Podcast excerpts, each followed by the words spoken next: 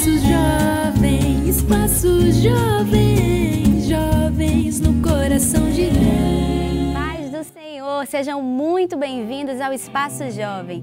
Estar com vocês mais uma vez é uma bênção e a gente gostaria de agradecer grandiosamente né, por sua companhia. Nós somos muito gratos de receber vocês nesse espaço que foi feito especialmente para você. E essa semana nós estaremos falando sobre o seguinte tema: quem compartilha fofoca? Nós veremos como compartilhar pode ser tanto para o bem como para o mal. Veremos também os perigos da fofoca e como isso pode ter impactos psicológicos de quem, na vida né, de quem é vítima desse compartilhamento online. E hoje, né, para falar com a gente sobre esse tema tão importante, estão as irmãs Marcilene Pereira. Seja muito bem-vinda, irmã Marcilene. É muito bom ter a senhora aqui conosco novamente. Pai do Senhor, eu que me sinto muito feliz de estar mais uma vez aqui no programa. Amém. É um prazer compartilhar da palavra de Deus sobre esses temas tão atuais, né? Amém. E a Bíblia fala sobre tudo, então estaremos falando sobre Amém. esse assunto também. Amém. Conosco também, né, nossa irmã Juliana Laís, que é psicóloga, já esteve conosco outras vezes também. Né? Seja muito bem-vinda novamente ao Espaço Jovem. Amém, irmã Zenati. É, é, sempre uma honra estar aqui com vocês, né? E que esse programa seja uma bênção. Amém. Já tenho certeza que será. Né? A gente tem aqui uma pauta, como a senhora falou, irmã Marcelene, muito atual, é muito importante para os nossos dias. E eu tenho certeza que Deus vai falar com cada um de nós, os que estamos aqui e você que está em casa assistindo. Né? Conosco também a gente tem a alegria de ter um grupo de jovens de Vitória. Olha, de Vitória só Vitória. E dando início né, à nossa conversa, a gente vive numa época que a gente usa muito os aparelhos, né? A gente não, não consegue, até para trabalho, seja para qual for o motivo, a gente está sempre ou com o celular, ou com o tablet, ou com o computador. E a gente termina né, vendo muitas coisas e compartilhando muitas coisas. Mas nem tudo que a gente compartilha pode gerar um, um impacto positivo. Então, antes de compartilhar alguma coisa que eu vejo lá na minha rede social, qual cuidado eu devo ter? O que é que eu devo fazer antes de sair compartilhando tudo? E aí, irmã Marcilene? Olha, todo mundo fala tudo o tempo todo, tá certo? A gente começa, irmã Marcilene, a senhora pode começar, depois você fica à vontade. É, a gente tem que ter, assim, eu gosto de falar de filtro, porque é uma palavra bem atual, não é? Hoje se usa filtro para tudo, mas não no filtro no sentido de mascarar alguma coisa, mas de filtrar mesmo. O crente sempre tem que ter filtro, não é? O jovem cristão tem que ter filtro. Claro, essa palavra não fica só para os jovens, fica para toda a faixa etária, né? É, a gente tem que ter filtro e a gente não pode sair compartilhando qualquer coisa. Tudo me é lícito, mas nem tudo convém, né? Tem coisa assim que, que a gente vê que não tá, ah, não é nada demais. É lícito, mas não convém. E a gente tem que ter esse cuidado, né, de ter esse filtro. O crente que não tem filtro, né, é, a gente, se a gente imaginar aqueles, a, o, o método de filtro antigo, ele tem algumas camadas né, de tecido. Até a gente já aprendeu na escola, acho que alguém já fez esse tipo de experiência aqui, pelo menos na escola dos meus filhos, a gente fez, os dois fizeram, que estudaram na mesma escola, um filtro é, para filtrar a água feito de pedregulhos, pedras. Alguém já fez essa experiência, né? Sim. Depois lá embaixo um tecido mais grosso. Quando a água suja chega lá em cima e vai passando por essas camadas, ela vai sendo purificada e quando chega embaixo está tá filtrada, né? E é uma água limpa. Eu acho que o crente tem que ter basicamente isso, fazer com que as coisas passem por esses filtros. E onde é que estão esses filtros? Né? Na nossa, no nosso momento de meditação. Será que isso é bom? Será que vale a pena? Qual vai ser o impacto na vida das pessoas? De que eu falar? O que é que as pessoas vão pensar? Eu tenho que dar testemunho, isso vai ser bom para o meu testemunho. Então, a gente precisa realmente fazer com que tudo passe por esses filtros. Claro, e o filtro da palavra de Deus. Se a gente conhece a palavra de Deus, a gente vai filtrar conforme a palavra de Deus e vai ser de bênção, se for dessa forma. Amém. E aí, irmã Juliana? É verdade, eu concordo com a irmã Marcilene. Né? A gente precisa ter muito cuidado com aquilo que a gente posta. É, a nossa mente ela é um sistema muito complexo em que tem muitos gatilhos. Então, uma imagem, uma story, uma foto que você compartilha, para você pode ser uma besteira, uma bobagem né? Mas para alguém aquilo pode gerar um gatilho, que aquilo pode gerar um sofrimento na vida de alguém. Então a gente precisa ter muita empatia. Isso, essa é uma palavra que hoje está sendo muito usada, mas eu acredito que pouco praticada. Então a gente precisa pensar não só em nós, mas no outro, quando a gente compartilha alguma coisa.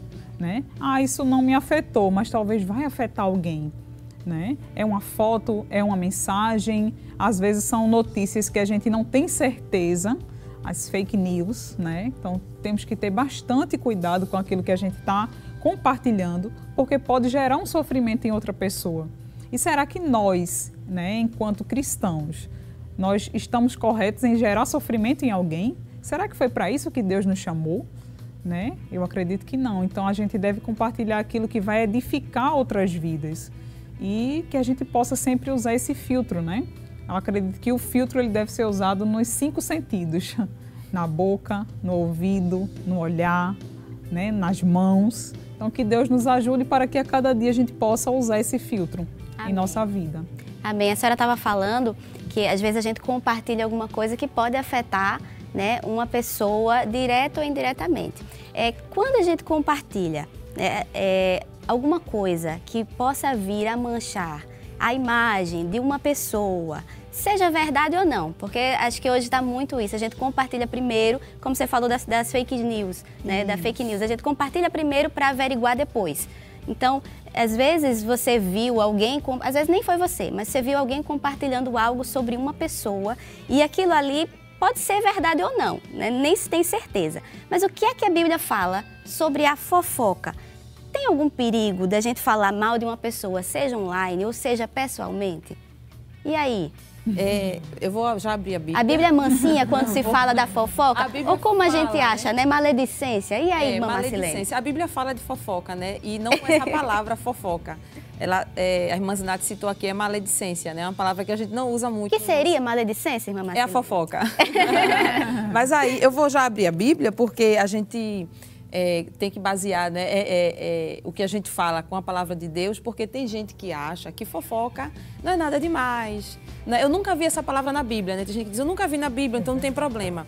Eu gosto de dizer o seguinte, a gente não vai ter todas as palavras na Bíblia, né? É, a gente, por exemplo, empatia, a gente não encontra na Bíblia, mas a Bíblia fala de amor ao próximo. Isso é empatia. Isso, então a gente não tem algumas palavras é, como é que eu posso dizer, é, contemporâneas, atualizadas. atualizadas, muito bem, porém nós temos todo tipo de assunto na Bíblia. Amém por isso. fala de tudo. Glória a Deus por isso. Então a Bíblia fala da maledicência. E eu vou ler já um versículo que eu estava aqui vendo. A idade vai chegando, a gente precisa de aumentar um pouquinho as letras com o óculos. Imagina, a senhora fica linda de todas as formas. Meu Deus, obrigada. São os seus olhos. Olha, logo no início que eu, eu, vim, eu vim pensar sobre a, esse tema e eu lembrei do, de Êxodo 20. Êxodo 20 fala sobre os, né, sobre os, os Dez Mandamentos. Logo no início, né, quando Deus está estabelecendo as primeiras leis ou as leis basilares para outras leis, Deus entrega as tábuas a Moisés e vai trazendo todas aquelas leis que a gente conhece: não matarás, não adulterarás, não furtarás. Tão grave, né? Matar, furtar, adulterar. É, não terás outros deuses além de mim e por aí vai. Isso parece tudo tão grave, né? Mas no versículo 16 diz assim: Não dirás falso testemunho contra o teu próximo. Aí pode dizer assim: não, é um falso testemunho, não é fofoca. Muitas vezes, quando a gente não sabe se aquilo é verdade ou não, eu estou gerando um falso testemunho, não é isso? Então já é fofoca. Não é? Ah, não, mas falso testemunho tem a ver com ir para a justiça, ser, ser testemunho. Não é isso só, não é só isso. É, mais, é isso e muito mais. No, no Êxodo ainda, 23, no livro de Êxodo 23, versículo 1, eu estou falando do princípio né, das leis ainda, né? E outra coisa, maledicência não está só no antigo, está no novo, né? Então, Êxodo 20, 23 em 1, não espalharás notícias falsas. Minha gente, fake news. Se a gente fosse fazer assim uma versão atualiza, mais atualizada, tem várias versões aí hoje em dia, né? Até paráfrase da Bíblia, mas eu acho que mais alguma que surgir vai colocar assim: não espalharás fake news. É quase isso, né? Ou é isso. Nem darás mal, nem darás mão, desculpa, ao ímpio para seres testemunha maldosa. Então a gente acaba se associando aos ímpios, sendo uma testemunha maldosa de alguma coisa que é, não aconteceu de verdade. Então, a Bíblia, assim, fala da maledicência. Eu estou começando aqui, né? Claro que tem vários outros versículos, mas logo no início a gente vê que Deus ele não aprova e está nos dez mandamentos e é algo tão grave quanto furtar, adulterar, matar, não ter outros deuses. Está no mesmo nível. Então não tem pecadinho e pecadão. Não existe, né? Tem aquele corinho que a gente cantava no circo de oração, né? Pecado, pecadinho, pecadão, isso não. Eu sempre gosto de, de lembrar que não existe tamanho de pecado, existe consequência diferente. É bom lembrar disso existe consequência para fofoca. Né? Quantas amizades, relacionamentos, reputações foram é, estragadas por causa da fofoca. Eu lembro de um caso, e isso correu aí a mídia do Brasil inteiro, de uma mulher que foi acusada de ser feiticeira, né? É, e diziam que elas estavam faz, fazendo feitiçaria uhum. com feitiçaria é uma palavra que a gente não usa muito aqui, né? O que bruxaria, né? Isso. É, com crianças daquela comunidade. Aquilo se espalhou através do WhatsApp, que o WhatsApp, meu Deus, é bênção para quem sabe usar. Quem não sabe usar não é bênção. E se espalhou, essa mulher foi espancada até a morte. Minha gente, isso é muito grave. Acaba relacionamentos, destrói a reputação de uma pessoa. Então, quando a Bíblia vem tratar sobre isso, é porque é sério. E tem de, de, de Êxodos aqui, né? A toda a Bíblia está falando, fala sobre isso. No Novo Testamento, Jesus falou, os apóstolos falaram. Então, vamos ter cuidado. A Bíblia fala assim de fofoca. A maledicência, deixa eu só trazer uma. Claro, a gente sabe que se a gente for definir de uma forma eu sempre tenho uma anotaçãozinha, porque eu, minha mente é um pouco fraca. Estamos todas juntas, gente. Todas juntas, né? Eu gosto de anotar porque eu esqueço. Mas trazendo de uma forma bem simples sobre a maledicência, né, que a gente fala, a maledicência em si não é só. A, a maledicência, achei. É falar mal dos outros com a intenção de denegrir e difamar.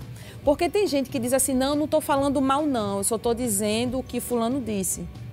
Mas será que a intenção é só repassar a informação? Não é? A gente está na era da informação. Agora tem tanta coisa boa para a gente repassar, a gente passou na vida dos outros. É complicado, né? Então vamos prestar atenção no que a gente está fazendo. Né? Vamos ter filtro, vamos pesar na balança o que deve e o que não deve ser feito. Amém, é verdade. É, de novo, voltando à questão do, dos gatilhos que tu falasse antes, Juliana. Sim. É, as consequências da gente falar, né? Os perigos da gente falar mal de uma pessoa online ou presencialmente. É, você como psicóloga. Sim. Talvez você tenha uma visão diferente da nossa de pessoas que de alguma forma sofreram por alguma fofoca que foi lançada. Ou, irmã Marcelene citou o WhatsApp, né? Que é uma ferramenta maravilhosa e horrível ao mesmo tempo, depende é. da forma como você usa. Mas esses perigos, existe alguma consequência, existe algum perigo, tanto para quem fala, como para aquela pessoa que é alvo daquele falatório? Sim, sim, com certeza.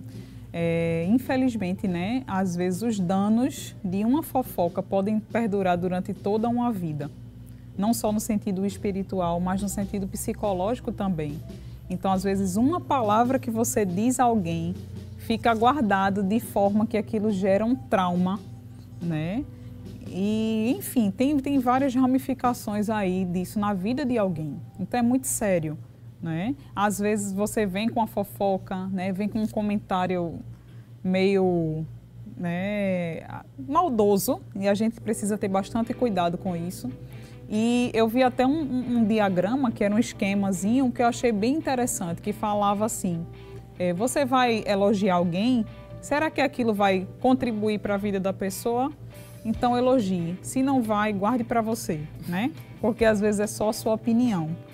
E se não vai contribuir, então não tem para que você dizer aquilo àquela pessoa. Então, o WhatsApp, por exemplo, às vezes quando você escreve uma mensagem, quem recebe está com um humor um pouco alterado, né? E como é que aquela pessoa vai receber aquela mensagem que você digitou? Às vezes, ah, eu não falei nada demais, mas como foi que a pessoa recepcionou aquilo? Então, às vezes, os áudios são os nossos aliados, né? Quando a gente manda um áudio, a pessoa escuta o tom da nossa voz, entende melhor aquilo que a gente quer falar. E eu acho importante a gente tentar ser claro com o outro, sabe? Porque isso evita tanta coisa. Se a gente pode evitar, não é? Então acho que é, que é muito importante, sabe? Porque os traumas de uma fofoca podem perdurar uma vida. Né? Pessoas podem chegar a um nível de depressão. Por quê? Porque às vezes recebe né, né, a fofoca e não tem a estrutura necessária psicológica para lidar com aquilo não é todo mundo que vai conseguir se restabelecer logo, né? Então, cada pessoa tem a sua estrutura. Deus criou cada um de uma maneira. Então, já que a gente pode frear a nossa língua, importante que façamos isso, não é? É Provérbios, né, 18 e 21, que diz que a língua tem poder para trazer morte ou vida. vida. E quem gosta de falar, cará com as consequências. Eu ouvi alguém falando sobre esse assunto de fofoca usando a ilustração de que era uma pessoa que ela ia num determinado caminho e ela ia soltando penas E quando ela chegava no lugar, alguém dizia: Pronto, agora volte, junte todas. Dizia, mas eu não consigo, o vento já espalhou. Então é isso aí. O que você falou já foi dito. Então, às vezes, você não tem como remediar o que foi dito.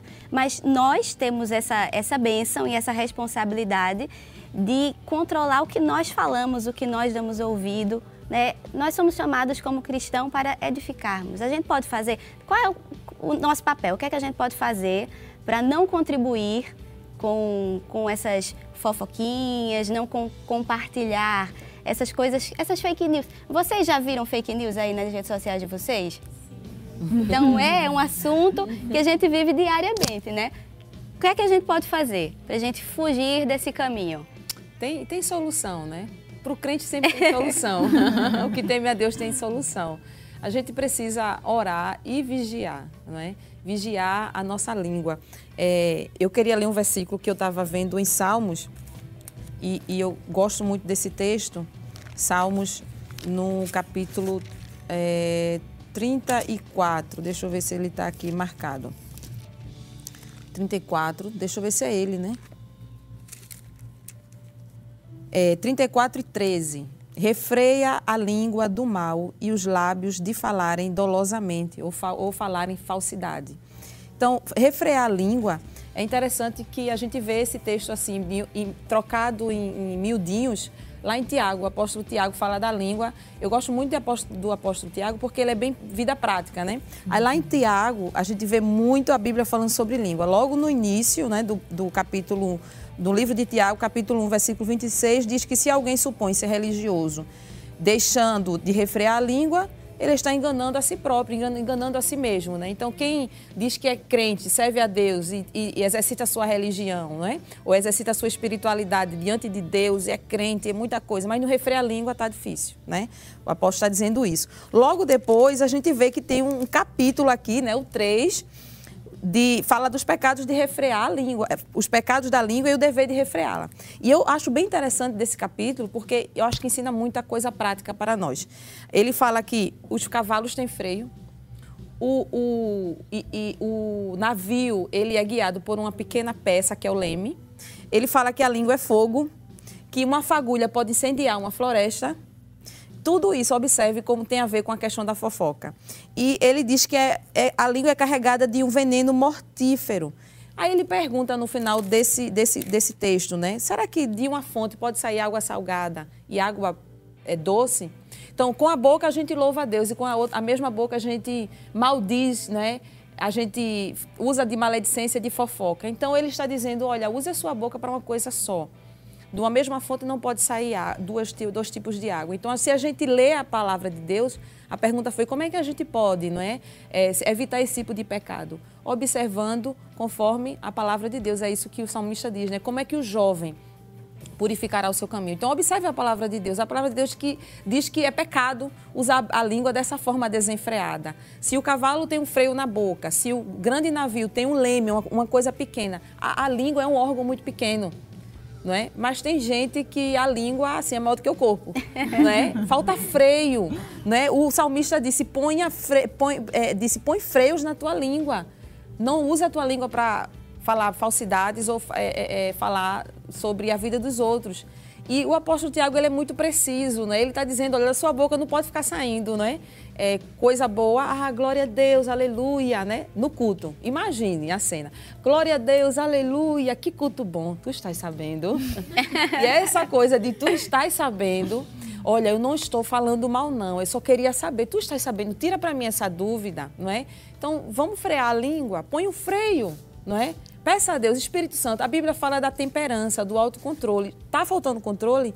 Diga ao Senhor, me ajuda a produzir esse fruto do Espírito. Eu quero frear a minha língua. Deus vai ajudar. Agora tem que exercitar, né? Não ficar perguntando fofoca, nem fazendo fofoca, né? Mamãe Silene, a senhora falou uma coisa aí que eu não tenho como não dar uma cutucada já para a pergunta 3, tá certo? Olha, que tem, tem uma expressão né, no meio jovem que, que se escuta muito ultimamente. Muitas pessoas Muitas vezes a pessoa quer saber de alguma coisa sobre a vida da outra, né? Uhum. Esse tu tá sabendo e chega em alguém e diz assim: "Compartilha aí para eu orar". É correta essa prática? A gente precisa saber de todos os, detalhes da vida da pessoa para orar por ela? A gente precisa estar tá tão bem informado assim sobre a vida do irmão? Ele é curioso, não é? Como é que ele está querendo orar? Eu acho que a pessoa que vive fazendo fofoca está na ociosidade, não é? Eu tenho para mim, a nossa psicóloga aqui pode falar melhor do que eu, mas a ociosidade, ela é boa até certo ponto. O ócio, né? Ficar sem fazer nada. Vou colocar assim a palavra, sim, ficar sem fazer nada. O ócio é criativo.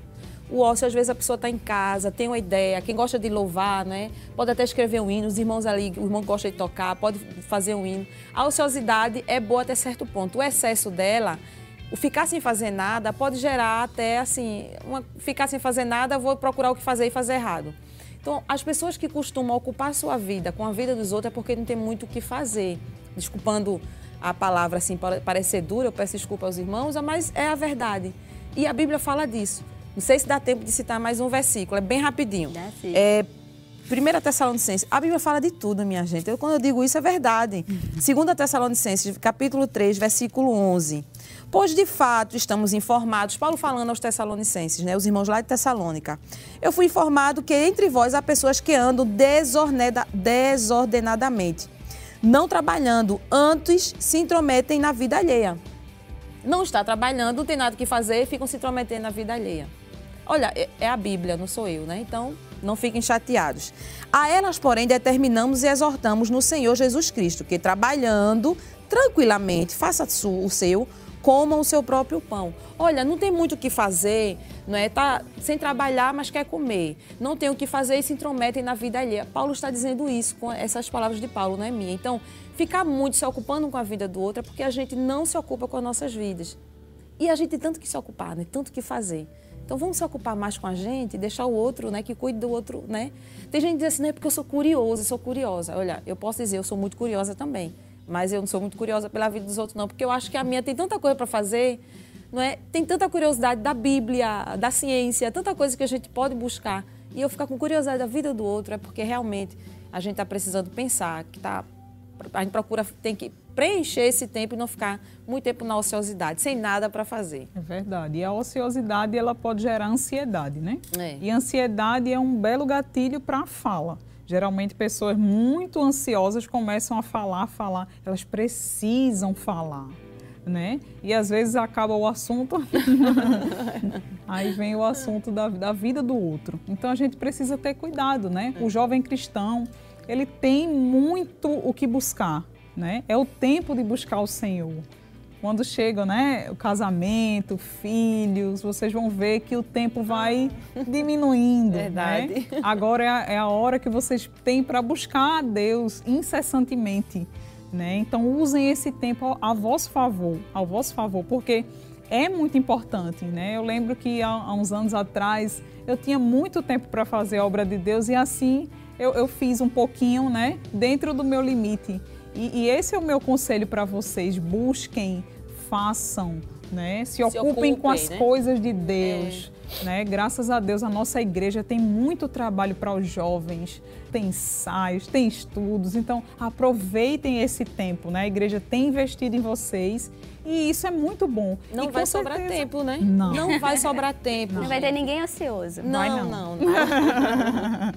Amém. A gente vai para um intervalo bem rapidinho, mas olha, ainda tem muita conversa, tem muita pergunta, mas você fica aí que daqui a pouco a gente volta. Espaço Jovem, Espaço Jovem, jovens no coração de Deus. Amém. O Espaço Jovem já está de volta. Estamos conversando hoje sobre o tema Quem compartilha? Fofoca.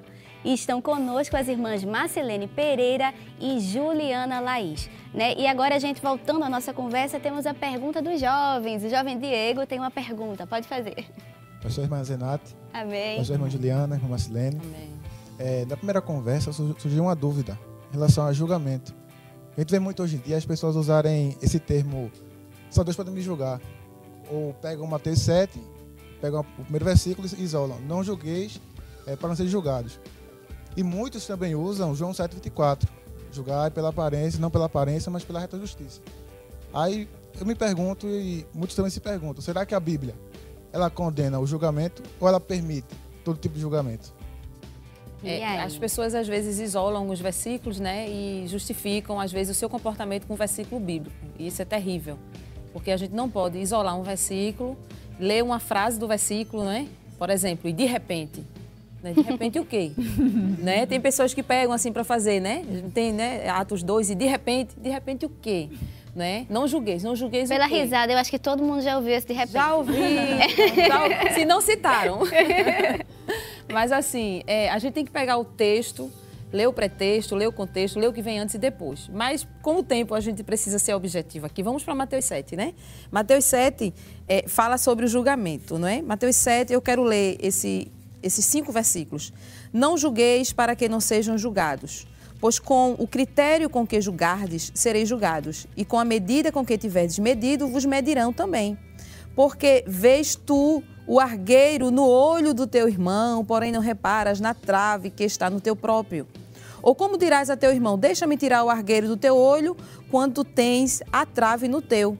Hipócrita, tira primeiro a trave do teu olho, e então verás claramente para tirar o argueiro do olho do teu irmão. Eu acho que esse versículo, o texto aqui, a gente não pode ficar só não julgueis, não é? Ah, não julgueis para não ser julgados. Não é bem só isso, não é? Quando a Bíblia fala de não julgar, você primeiro tem que ser- ter, ter cuidado para ser misericordioso quando você julga alguém, não é? Porque a Bíblia está dizendo assim, porque do jeito que você será julgado, né?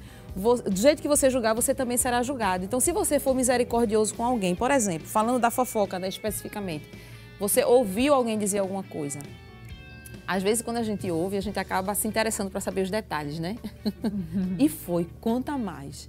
Né? Imagine se você estivesse no lugar dessa pessoa que, tá, que estão falando, né? Jesus disse assim, que o que vocês querem que façam com vocês, façam vocês com os outros.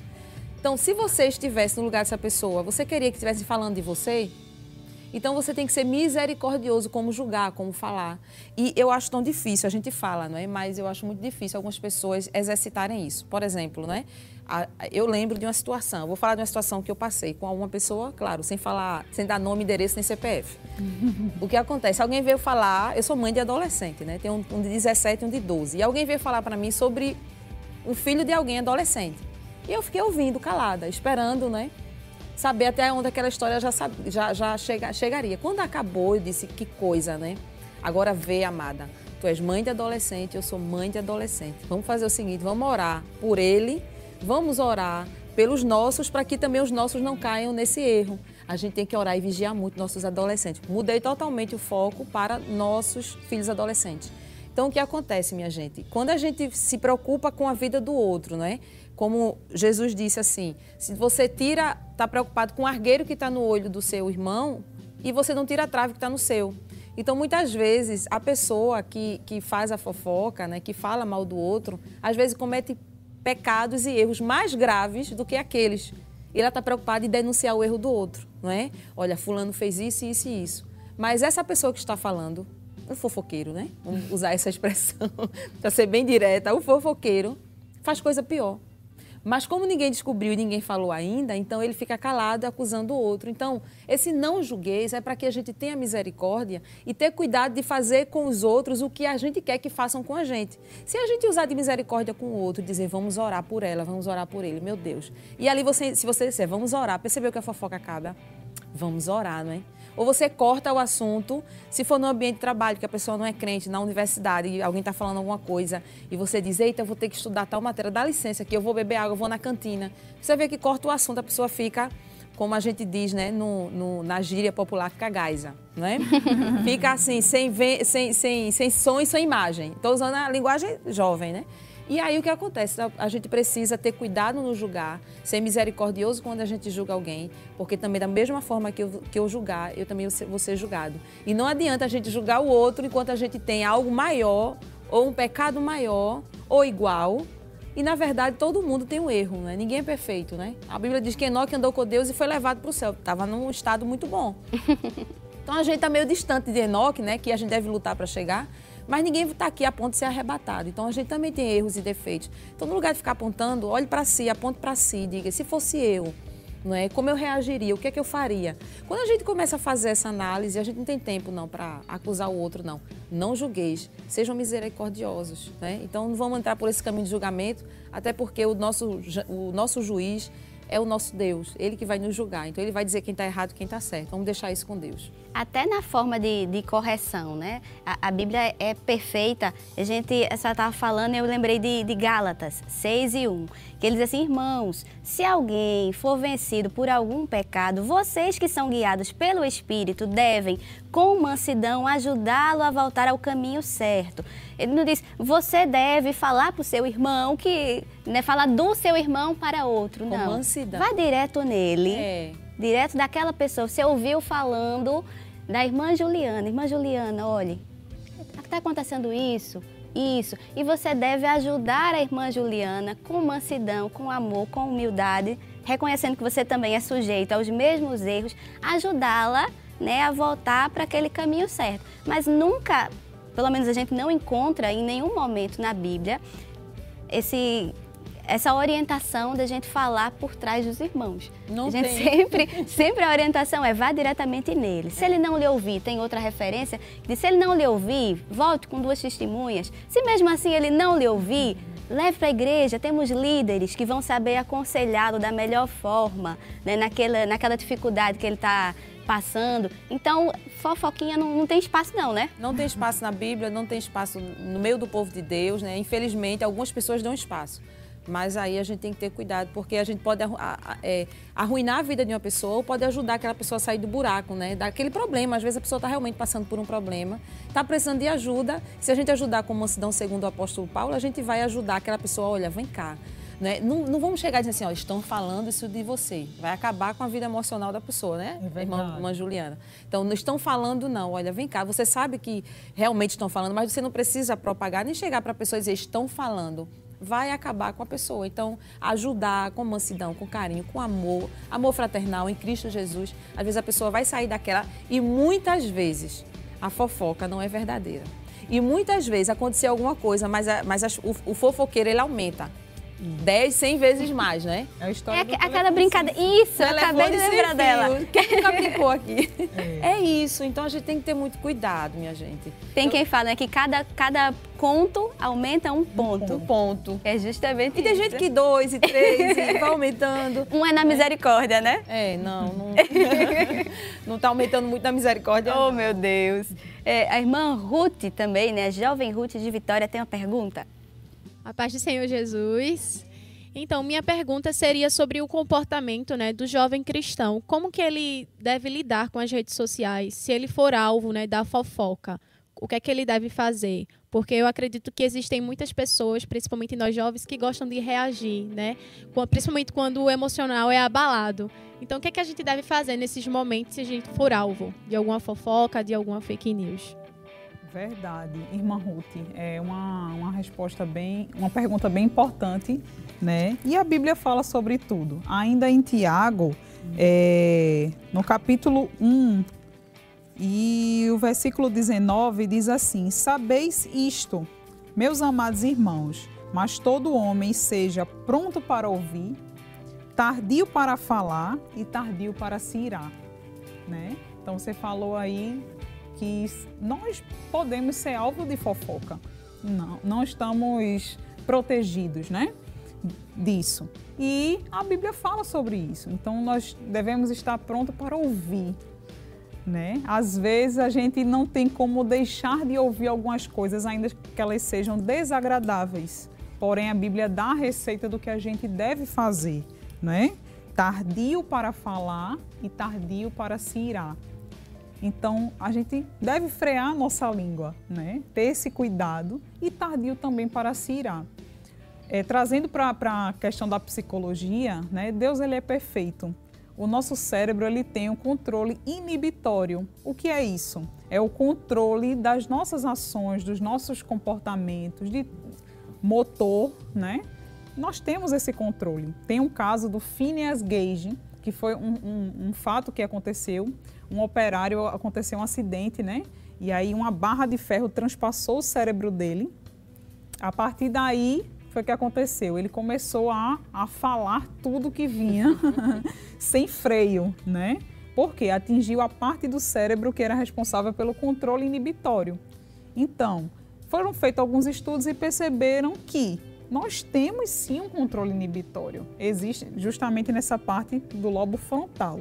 Então, se você não tem nenhuma lesão né, no seu cérebro, se não aconteceu nenhum acidente com você, se você não tem nenhum problema, então você tem o um controle inibitório. Não é falar tudo que vem, né? Porque a gente tem um mecanismo cerebral que controla isso.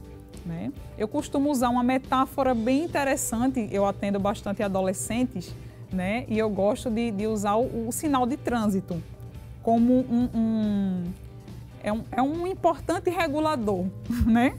Porque já imaginou aqui em Recife, nesse trânsito, né? Se não houvessem os sinais. Os sinais nos ajudam a controlar as nossas ações, né? Às vezes o trânsito dá aquela ira, dá aquela raiva, né? a um buzina, um quer passar e um tá apressado, mas a gente vê que o sinal quando está vermelho significa parar. Se um motorista ele atravessa o sinal vermelho, pode acontecer um acidente. E eu utilizo essa metáfora para a nossa vida. Se a gente não usar o sinal vermelho, pode acontecer um acidente, né? E no cruzamento da vida, às vezes o acidente pode ser fatal. A nossa língua, aquilo que a gente vai fazer, que a gente vai falar, né? O amarelo é atenção. A atenção significa que é um momento para a gente pensar. Será que eu devo ir? Né? Tem motorista que vai. Então ele, ele assume a, a responsabilidade. Ele pode ir e aí o sinal pode abrir e acontecer um acidente da mesma forma. Ou ele pode ir e não acontecer nada. Então, parar o amarelo, pensar antes de fazer. Pensar nas consequências do seu ato, porque aí você já não vai agir mais por impulso. Você vai agir consciente das consequências. E o verde siga. Né? Siga com a melhor opção que você escolher. Então eu gosto de usar muito essa metáfora, né, para que a gente possa ter, ter esse cuidado. As nossas ações têm consequências. Né? A Bíblia fala que nós devemos ser tardio né? no falar e no irar-se. Então, que a gente possa ter esse cuidado. Né?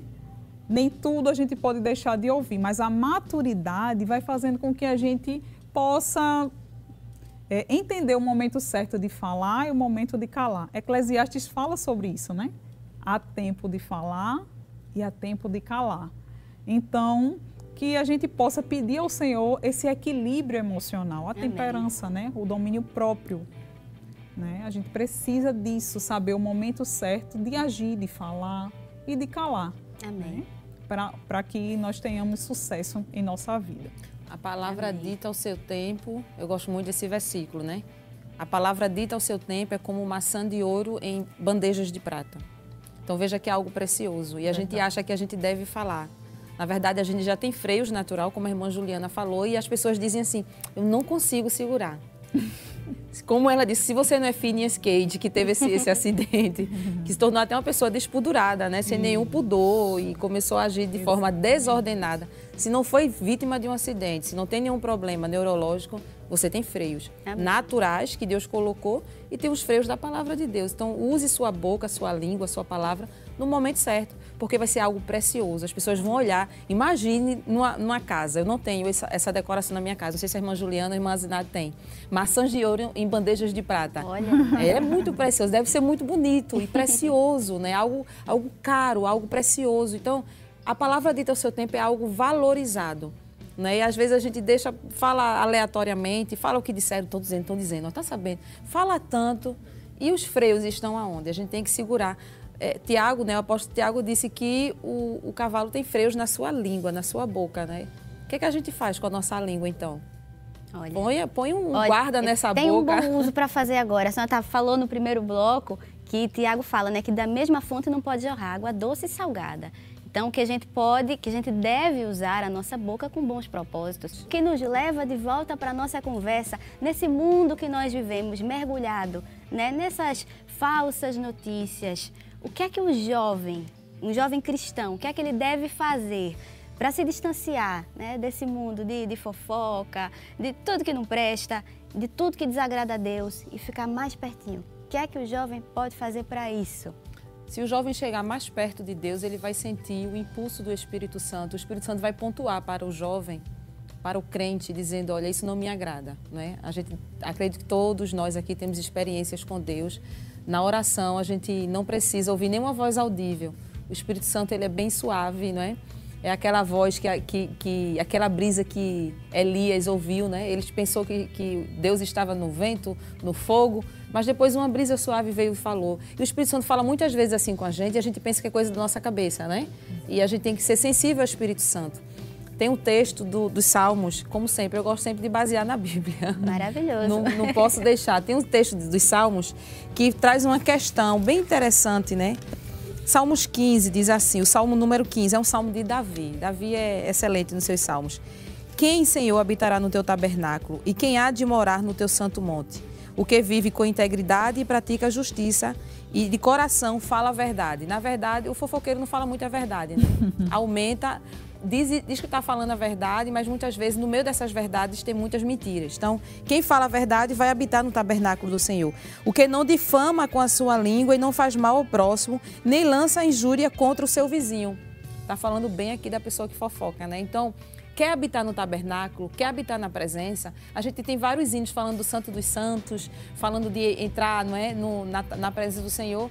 Mas se você for ler a Bíblia, você vai ver que na prática, quem vai habitar vai ser a pessoa que fala a verdade, não difama com a sua língua e não lança injúria contra o seu vizinho, dentre as outras, né?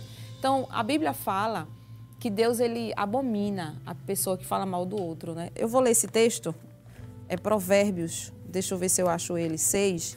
Eu sou ruim de memorização, por isso que eu fico na dúvida se eu vou, sempre se eu vou achar. Mas eu acho que é Provérbios 6.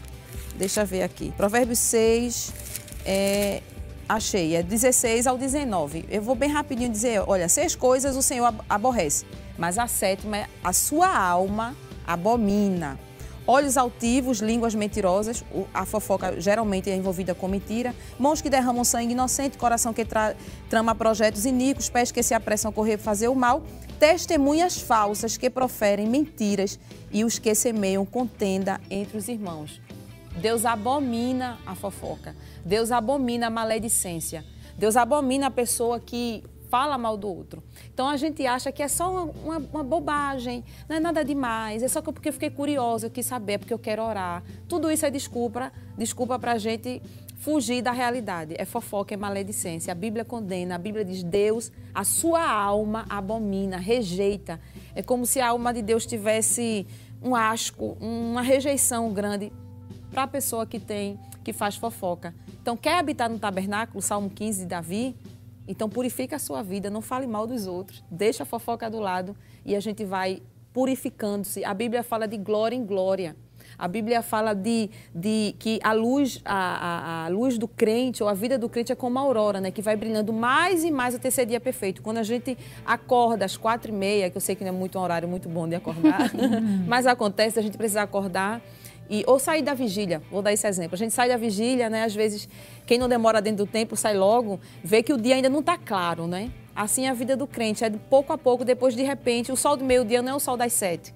A gente tem que brilhar mais e mais, não é para menos, é melhorando, é de glória em glória. Então, se aproxime de Deus, abandone a fofoca, o mau costume, a maledicência, com certeza você vai habitar no tabernáculo do Senhor, assim como o salmista disse. Amém. A gente vai para um intervalo bem rapidinho, mas é tão maravilhoso que a gente vê, a senhora citou aí, né? A gente vê que Deus já vai falando conosco na brisa. Talvez você esteja assistindo e às vezes, como a senhora falou, a gente acha que é uma coisinha pequenininha, mas olha como a Bíblia é tão clara, que diz que Deus abomina. Então, talvez esse espaço jovem esteja falando com você esteja aí o Espírito Santo gentilmente falando no seu coração, apontando esses aspectos que precisam ser mudados, que precisam ser transformados. E que bom que não estamos sozinhos, que nós temos ajuda nesse processo de transformação. Então é com isso que eu deixo você aí para um intervalo bem rapidinho, mas ainda tem mais um bloco, então fica aí que daqui a pouco a gente volta com o Espaço Jovem. Espaço Jovem, Espaço Jovem, jovens no coração de Deus. Espaço Jovem já está de volta. Compartilha também com todos os seus amigos e familiares e chama todo mundo para assistir junto. Estamos conversando hoje sobre o tema Quem compartilha? Fofoca? Estão conosco as irmãs Marcilene Pereira e Juliana Laís. E aqui dando continuidade né, para a nossa conversa, a gente tem uma pergunta da jovem Isabelle. Paz do Senhor, gente, mais uma vez. Falando sobre esse tema, né, fofoca, ou compartilhar notícias, muitas vezes falsas, com outras pessoas sobre a vida de alguém, como é importante isso e, e como isso pode trazer e acarretar problemas psicológicos para quem ouve. Hoje a gente tem uma sociedade que é conhecida muito na internet como a sociedade do cancelamento. É uma palavra muito comum, né? A gente principalmente nas redes, quando as pessoas famosas ou algo do tipo faz alguma coisinha de errado, isso se espalha muito rápido e aquela pessoa ela foi automaticamente cancelada. Então, qual é a consequência psicológica, psíquica para quem realmente sofre esse processo de cancelamento, para quem fica com essa ideia de taxado como alguém cancelado, porque é uma coisa muito cruel, é, né? A gente olhar para o erro do outro e apontar ele, o que é que eu estou dizendo que aquela pessoa é inválida? Como se eu também não fosse sujeita e não estivesse isenta, né, de cometer os mesmos erros e quem sabe cair na mesma situação. Então é uma pergunta, eu acho que se encaixa principalmente para nossa irmã que está né, envolvida com essa situação aí dos problemas psicológicos que a sociedade tem enfrentado ultimamente. Eu já queria é, um ponto aqui maravilhoso, como é bom ter jovens participando conosco, porque ela trouxe o espaço jovem para 2022. É. A gente estava falando de não julgueis, ela já falou do cancelamento. cancelamento. Então, e aí, irmã Juliana, quais são as consequências psicológicas? Olhe, as consequências podem ser inúmeras, né? É algo muito perigoso a gente compartilhar no notícias falsas sobre a vida de alguém. É aquela história do saco de penas, né? É, uma vez é, compartilhado nas redes, será que é possível voltar atrás? Né? Às vezes a gente tem aquele recurso no, no, no WhatsApp que a gente manda uma mensagem e apaga, né? Mas e, e se o outro viu? Ainda que você apague, será que vai valer? Né? Então a gente tem que ter muito cuidado antes de compartilhar qualquer coisa nas redes sociais, porque uma vez nas redes, para ser retirado é muito difícil.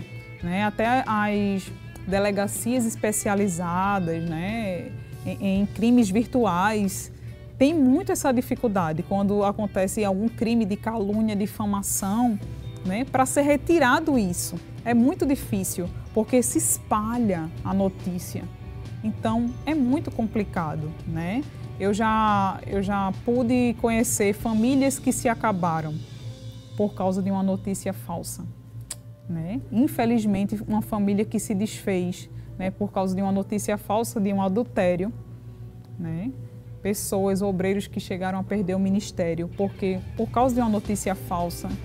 E é muito complicado, né? A gente tem que ter tanto cuidado com isso porque os traumas eles ficam na pessoa, né? Ficam naquela vida e às vezes a pessoa não consegue, tem dificuldade de se restabelecer emocionalmente. Então é muito complicado, né? Às vezes a família, as pessoas passam a olhar aquela pessoa de uma forma diferente, julgam, rotulam, cancelam, né? chegam a excluir aquela pessoa. Isso acontece muito nas redes sociais hoje em dia, né? Então exclui, não quer mais. E, e eu vi até alguns estudos relacionados a esse tema que aconteceram, né? Pessoas que passaram por processos de calúnia, de difamação e é, essas pessoas, depois desse processo, relataram um, um, sentimento de impotência muito grande. Então, a impotência, a exclusão é terrível, porque isso está ligado à dor da rejeição. E psicologicamente, a rejeição é uma das dores que se comparam à morte. Né? Porque o ser humano ele tem a necessidade de se sentir aceito, de estar em grupos, de se sentir aceito. Então, é, uma fofoca pode fazer com que alguém seja excluído, rejeitado. E aquilo provoca a dor da morte. A gente tem na Bíblia, né? Elias, ele se sentiu ali rejeitado e por isso, talvez ele chegou a pedir a morte. Algumas pessoas falam que foi depressão, enfim, né? Uhum. Algumas pessoas comentam, mas eu acho que aquilo foi um conflito existencial na vida de Elias, porque ele se sentiu rejeitado e disse: Deus, eu estou fazendo a tua vontade, né? E eu estou sofrendo aqui, eu estou sendo rejeitado. Então, veja quantas coisas podem acontecer por uma notícia que você compartilha, por algo que você diz e às vezes não, não tem fundamento necessário, né? E tudo que a gente deve falar, a gente precisa ter evidências necessárias para falar aquilo, né? E também para quem, para a gente que está ouvindo alguma coisa. Às vezes a gente ouve, não filtra, não tem evidência e já acredita. Então que a gente E possa repassa, né? e repassa. A gente precisa ter muito cuidado com isso. O filtro, né? Relembrar essa, essa vai ser a palavra-chave do programa de hoje. É o filtro, né? E muito importante ouvir, mas será que eu tenho evidência suficiente? Porque a fofoca está muito ligada a suposições, né? Ah, eu suponho que tenha acontecido isso. Muitas vezes a pessoa não tem nem certeza. Então que a gente possa ter esse cuidado, né? Eu não tenho nem como enumerar as consequências psicológicas, porque são inúmeras. Então, já que eu não sei o quanto eu posso afetar você, eu posso me controlar, né? Isso. Para que eu não, não, não faça esse desastre.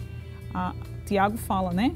A língua é tão pequena, mas pode incendiar uma floresta.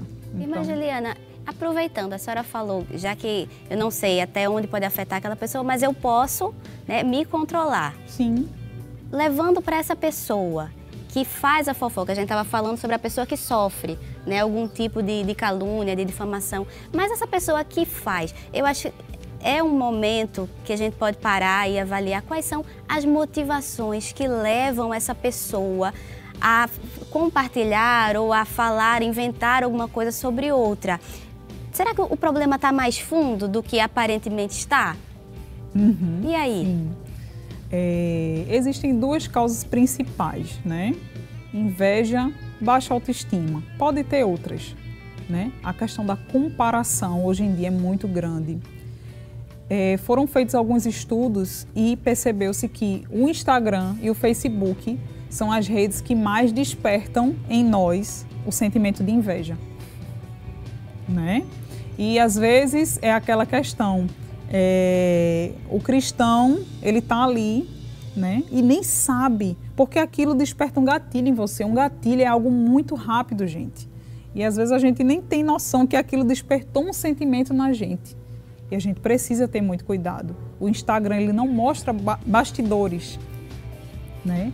Muitas vezes mostra os resultados, né? Mostra ali, eita, E às vezes bem maquiados, Que nem né? são, são verdadeiros. Exatamente. Na, ma- na maioria das vezes, né? Exatamente. Cheio dos outros filtros que a senhora falou no Os começo. filtros. Esses filtros que não é, são os bons. outros É. filtros. os filtros para distorcer. Então veja, isso é muito perigoso, né? E pessoas com baixa autoestima também. É tão perigoso porque tudo pode ser um gatilho.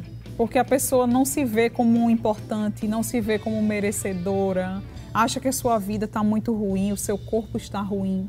Então tudo que essa pessoa vê é um gatilho, né? Então às vezes a baixa autoestima se revela de, maneira que eu preciso buscar um defeito em alguém para me sentir igual, né? Ou superior àquela pessoa. Então a gente precisa ter bastante cuidado com isso, né? Nós precisamos entender qual é a nossa identidade em Cristo. Eu costumo falar muito sobre isso. Deus nos chamou, chamou cada um de nós para ser algo diferente, né? Deus não quer que sejamos iguais. E existe algo de especial em cada um de nós. Amém. E quando a gente entende a nossa identidade, entende o que Deus nos chamou para ser, não tem lugar para baixa autoestima. Amém. Porque Deus criou você exatamente como você é, para usar você para a glória dele. Amém. né? Então, exatamente com as suas limitações, com as suas qualidades, né? Então é importante que a gente entenda isso. A rede social leva muito essa questão de comparação, né? E aí isso acaba gerando a fofoca. Eita, minha vida tá assim, a vida da pessoa tá assim. Cuidado, né? Tenhamos muito cuidado. Amém. Não se compare, né? Amém. E eu estava aqui pensando, eh, você estava falando, irmã Marcelene e irmã Juliana. Eh, a gente tá, você que está em casa, né, que estava assistindo o Espaço Jovem até agora, quase chegando no finalzinho. e de repente o Espírito Santo incomodou você ou lhe lembrou alguma coisa, caso alguém que esteja nos assistindo tenha compartilhado alguma fofoca, né, e percebeu tem alguma coisa? O que é que a gente pode fazer para nos retratar? Tem tempo de a gente corrigir esses comportamentos? E agora? O que é que eu faço? Eu acho que sempre há tempo, né? nunca é tarde para mudar de comportamento. Amém por isso. Amém por isso, porque Deus ele não, não, ele não desiste de nós. Tem até um hino né, que fala, ele não desiste de você. É ele não desiste de nós, ele não desiste de investir em nós. Né? É, essa questão da, da das motivações, enquanto a irmã Juliana falava, eu fiquei pensando aqui, né, que às vezes a gente, para se sentir bem, tem a necessidade de diminuir o outro, pensando que isso vai fazer bem, e não vai fazer bem, né? Eu preciso colocar o outro como um degrau para eu subir e chegar a essa satisfação, esse reconhecimento. Isso é falta de também de se, a, do, da falta do autoconhecimento. Eu preciso me autoconhecer. Eu não posso querer, irmã Zenata, irmã Juliana e os demais que estão aqui, eu não posso inventar de ser cantora. Não dá. É porque eu não tenho o, o dom, não tenho o talento, não tenho jeito. Não é? Então eu tenho que saber o que dá para mim e o que não dá, não é? Eu tenho que saber o que, quais são as habilidades que Deus me deu e que eu posso ser usada para a glória dele. Às vezes tem pessoas que dizem assim: ah, "Eu não sei qual é o meu dom, meu talento". Às vezes nem procura, né? Porque ele foca no talento do outro, Verdade. ele foca no outro e, e deixa de fazer essa introspecção, olhar para si e ver qual é aquela habilidade que a pessoa tem. Se você errou, falhou, querendo se sentir bem, falou mal do outro, não é? Há tempo de se retratar e chegar para a pessoa. Eu acho muito difícil essa posição de se retratar, mas isso é uma questão de humildade. Você tem que ser humilde o suficiente para reconhecer o seu erro e se retratar com a pessoa e dizer: Eu falei isso de você, estava enganada, eu peço perdão, me desculpe. Né? Isso é um bom passo. Tem pessoas que não são de falar muito, mas gostam de ouvir a fofoca. Então você muda o seu comportamento. Às vezes não precisa pedir desculpa a alguém, porque você não falou para ninguém, mas não espalhou tanto, né? Mas gosta de ouvir, gosta de estar no meio das pessoas que fazem né, a maledicência, que usam de maledicência, mudar de comportamento. Nunca é tarde para mudar de comportamento. Não é? Jesus ele sempre deixa para nós uma vida à nossa disposição, mas é uma vida abundante. Então, se você tá, se sente mal, se sente para baixo e quer se sentir bem falando mal dos outros, Olha, tem vida abundante para nós. Jesus nunca disse assim: Eu vim para vos dar vida. Não, ele diz: Eu quero. O, o, o diabo ele vem para matar, roubar e destruir. Isso é o papel do diabo. Destruir a reputação das pessoas, os sonhos, não é? a, o, a moral da pessoa, a reputação. Isso é o papel do diabo, não é nosso, gente. Então não vamos destruir né, a vida de ninguém. Mas Jesus disse: Mas eu vim para que tenham vida e tenham uma vida abundante, não é uma vida raquítica e a gente se, se, se compara com outras. Tem uma vida muito raquítica, né? Como a irmã Juliana falou. Olha para o Facebook, às vezes a pessoa coloca uma foto que nem é dela, né? Comendo tal comida, né? E aí, um caviar, vamos dizer assim, vou colocar lá para cima, né? Às vezes a pessoa não está comendo aquilo ela tá viu que alguém foi para algum lugar e foi comer uma comida diferente, e foi um momento bom com, a, com, as amigas, com os amigos, aí viu que não teve essa oportunidade, aí eu quero me sentir bem. Então eu vou colocar algo superior para que aquela pessoa veja, olha, o teu foco está na pessoa errada. O teu foco deve ser Jesus. E depois de Jesus, foque em você. Jesus me quer que eu tenha uma vida abundante, então eu vou olhar para Ele, o modelo é Ele, e eu vou olhar para mim, fazer essa introspecção para é, descobrir como Deus pode me usar, como eu posso é, desenvolver talentos na casa de Deus. E aí você não vai ter tempo, como eu disse antes, né? Nem vai ter tempo, nem vai ter a ansiedade de se comparar com o outro. Né? Foque em Jesus, olhe para Jesus. Ele disse, olha, a Bíblia diz, né, olhar para Jesus, autor e consumador da fé. Ele não diz, olha para a irmã Juliana, olha para a irmã Zenata, olha para o irmão do teclado, as, as meninas que cantam aqui lindamente. Né? Eu tenho que saber que, que bênção, eles têm esses talentos, mas Deus também me deu talentos. Eu já ouvi pessoas dizerem, eu não tenho talento nenhum. Eu não sei falar, não sei dar uma saudação, não sei cantar. Né? Eu, eu gosto de dar exemplo da minha mãe. Minha mãe é muito tímida. Ela não gosta de, de ter oportunidade, de ir pro micro... Ela não gosta de microfone, pronto. Mas quando você diz para minha mãe assim, olha, eu dizia, mãe, eu chamo de manhã, né? Manhã, é, é, eu estou precisando dessa oração. Ore por fulano, ore por cicrano, tá uma situação. Esqueça que ela só vai soltar a pessoa na oração quando ela receber vitória. Amém. Então isso é uma, um, um, talento que Deus deu a ela de interceder pelos outros que poucas pessoas têm. Então veja, minha mãe não está no microfone, não está no holofote mas ela é uma mulher que tem uma vida de oração e de intercessão. E eu lembro que quando estávamos em África, é, a gente pediu oração por uma determinada irmã. Até hoje ela pergunta por essa irmã, já voltamos de África do Sul. Mas até hoje ela pergunta sobre como é que estão, como é que essa irmã está, se aquele problema foi resolvido, como é que está. Porque ela levou aquela pessoa na oração. Então, são talentos que Deus nos dá, que a gente pode usar na obra de Deus, a gente não precisa focar no outro, foca em si, foque no que Deus lhe deu e Ele com certeza tem uma vida abundante para cada um de nós. Amém. E a gente estava, para terminar, assim, né? A gente teve, o, passou o programa inteiro falando sobre a fofoca, sobre compartilhar essas coisas ruins. Mas para o jovem cristão que está em casa nos assistindo, existe alguma coisa boa que esse jovem pode, deve compartilhar no seu Facebook, no seu Instagram? E aí, tem coisa boa para a gente compartilhar também? Tanta coisa boa, né, irmã Juliana? Dá para se ocupar com outra coisa? Como? Dá para se ocupar com outra coisa? Muita coisa. Eu acho que, por exemplo, eu, eu vejo alguns jovens, eu sou bastante curiosa. Repito, não com a vida dos outros, mas eu sou bastante curiosa. Então, quando eu tenho uma curiosidade, eu vou pesquisar e vou perguntar às pessoas. Mas eu conheço alguns jovens que ainda não se graduaram, mas eles já, já fizeram assim uma página trazendo curiosidades sobre a sua graduação, por exemplo, na medicina. Então, eles aprendem, né, tem as aulas, eles colocam curiosidades. Eles não são ainda médicos, não são formados. Mas tem tanta coisa para se ocupar. Eu estou falando na questão da área acadêmica. Mas nós, como crentes, temos muito que se ocupar com o reino de Deus, divulgar a- as atividades da igreja, o evangelismo, o ensaio, um versículo. Gente, as redes sociais são uma bênção se nós soubermos usar. Se nós não sabemos usar, vai ser uma, uma maldição mesmo, vai tra- atrair muito problema. Então, compartilhe o que é bom. A Bíblia diz lá em Filipenses 4, né, o apóstolo Paulo diz: tudo que é bom, tudo que é amável, tudo que é puro, tudo que é santo, tudo que é verdadeiro. Se tem alguma coisa boa nisso, se tem algum louvor nisso, a Bíblia diz assim: nisso pensai. Eu vou acrescentar, claro que não- nós não devemos acrescentar, mas a gente deve pensar e compartilhar essas coisas. Se a gente pensa, a gente fala. A Bíblia fala que a gente só fala o que a, é, a boca fala o que o coração está cheio. Se a gente só fofoca é porque a, a nossa vida está cheia de coisa ruim, né? Então, se eu falo das coisas de Deus, eu compartilho as coisas de Deus, as coisas, por exemplo, de- da minha graduação, do meu trabalho, curiosidades, são tantas coisas que não sobra tempo para fofoca. Então, compartilhe o que é bom, fale do que é bom, se encha do que é bom, se encha de Deus. Essas coisas vão passar muito longe da sua porta e nem vai nem, você não vai se sentir tentado a isso, com certeza. Amém. E aí, irmã Juliana? É A gente estava conversando ali, né, no- nos bastidores, né, sobre a ferramenta do Instagram, do Facebook, deles usarem as nossas pesquisas para filtrar o que eles mostram pra gente. Então, e aí? Eu pesquiso coisa boa para compartilhar coisa boa, e aí? Tem coisa boa para compartilhar também ou não tem? É verdade. É, o Instagram e o Facebook tem é, é, o algoritmo, né? Isso. E aí eles mostram cada vez mais aquilo que você pesquisa. Então, eu, eu às vezes gosto de compartilhar versículos, né? É, de algumas páginas de devocional. Então, cada vez mais eles mostram isso, devocional. E eu vou conhecendo outros perfis que, que, que mostram isso.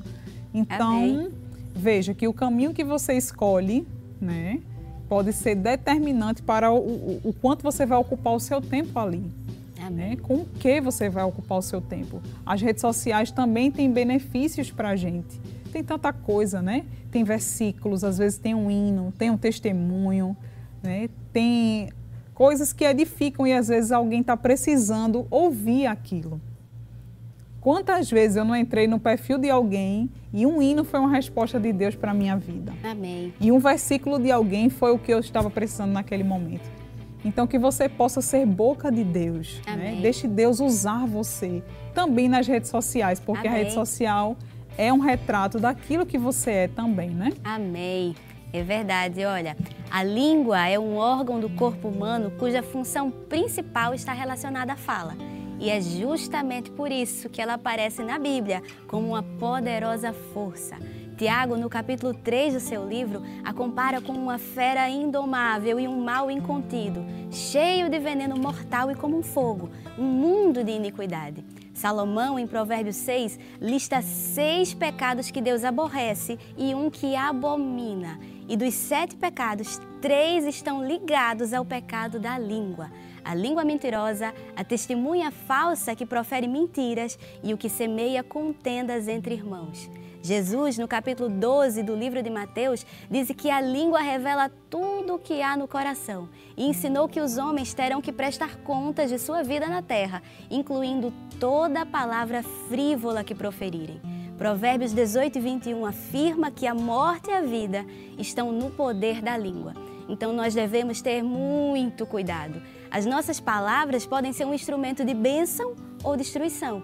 Domar a língua é um processo diário e exige autocontrole, disciplina e compromisso com a palavra de Deus. Da mesma forma que de uma mesma fonte não pode jorrar água doce e salgada, nós também, regenerados pelo Espírito Santo, devemos deixar transbordar do nosso coração apenas palavras verdadeiras que glorifiquem a Deus e que sirvam para edificação e o Espírito Santo quer nos ajudar nesse processo. Glória a Deus por isso. Nós precisamos apenas estar dispostos e disponíveis. Né? O salmista fala no Salmo 141 e 3: Põe, ó Senhor, uma guarda à minha boca e guarda a porta dos meus lábios. Amém. Irmã Marcilene, irmã Juliana, foi tão bom ter vocês aqui. Os jovens de Vitória também. Vocês cantaram um pouco, mas vão ficar assim, devendo. Né? Na próxima vez cantam mais em nome de Jesus. Mas antes né, da gente encerrar o, o programa, eu queria pedir para a senhora, irmã Marcelene, a gente sempre termina o Espaço Jovem com oração, né? tanto por nós que estamos aqui, quanto para aqueles que estão em casa, que identificaram algumas coisas que precisam ser corrigidas né? no seu caráter, no seu comportamento, para que Deus vá lá onde nós não podemos ir nesse momento e ajude né? a fazer essa transformação que precisa ser feita. Amém. Fazer uma oração, então. Amém. Sim, senhora. Vamos fazer essa oração e orar. Não Queria só... a mãe da senhora para fazer a oração agora. É, minha mãe. Mas a senhora herdou em nome de Jesus. Ela é uma boa intercessora. Amém. Aprendi também a orar.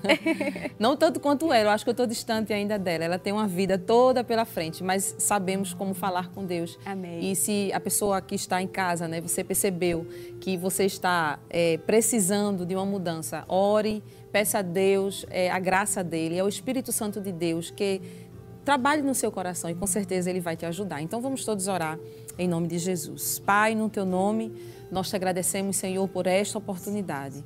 Te agradecemos, Senhor, porque esse tema foi escolhido para ser debatido aqui. E eu acredito que não somente nós que estamos aqui, mas os que estão em casa também foram edificados. Eu te peço, Senhor, que a tua palavra venha ser verdade para nós, que possamos realmente colocar freios nas nossas bocas, que possamos realmente usar a nossa boca, Senhor, como uma fonte pura e limpa Espírito Santo de Deus, ajuda cada jovem, cada moça, cada rapaz e também os demais irmãos a frearem, Senhor, os impulsos da língua, a frearem, Senhor, a vontade de falar alguma coisa que não te convém, porque sabemos que isso é abominável aos teus olhos. Nos ajude a produzir frutos de arrependimento e com certeza viveremos a vida abundante que Jesus nos prometeu. Abençoa cada um, Senhor, em nome do teu filho Jesus. Amém e amém. Amém, Irmã Marcilene, Deus abençoe. Amém. Muito obrigada né, por Eu atender novamente o nosso convite. A senhora pode ficar à vontade para deixar suas considerações finais. Eu quero agradecer.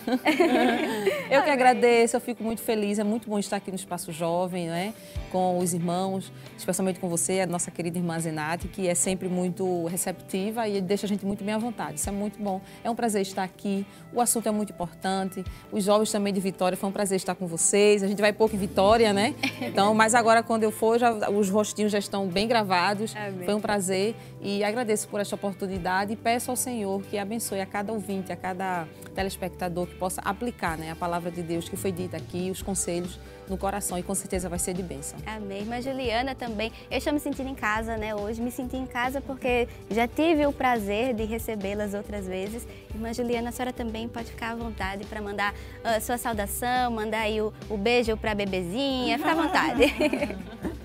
Amém. Gostaria de agradecer a Deus, né, por essa oportunidade, primeiramente. E é sempre um prazer, uma honra estar aqui com vocês, né, os jovens de Vitória. Deus abençoe vocês, irmã Zenata, irmã Marcilene. Foi um prazer. Né? Foi uma honra estar com vocês. E gostaria de mandar uma saudação aí para os jovens de Goiânia. Amém. Né? Que Deus abençoe vocês, para minha filha e para meu esposo. Deus abençoe. Amém. E nós agradecemos a você também que ficou até o finalzinho do Espaço Jovem aqui grudadinho com a gente. Deus abençoe. Esperamos né, encontrar você no próximo sábado, se assim o Senhor nos permitir. Espaço Jovem, Espaço Jovem, jovens no coração de Deus.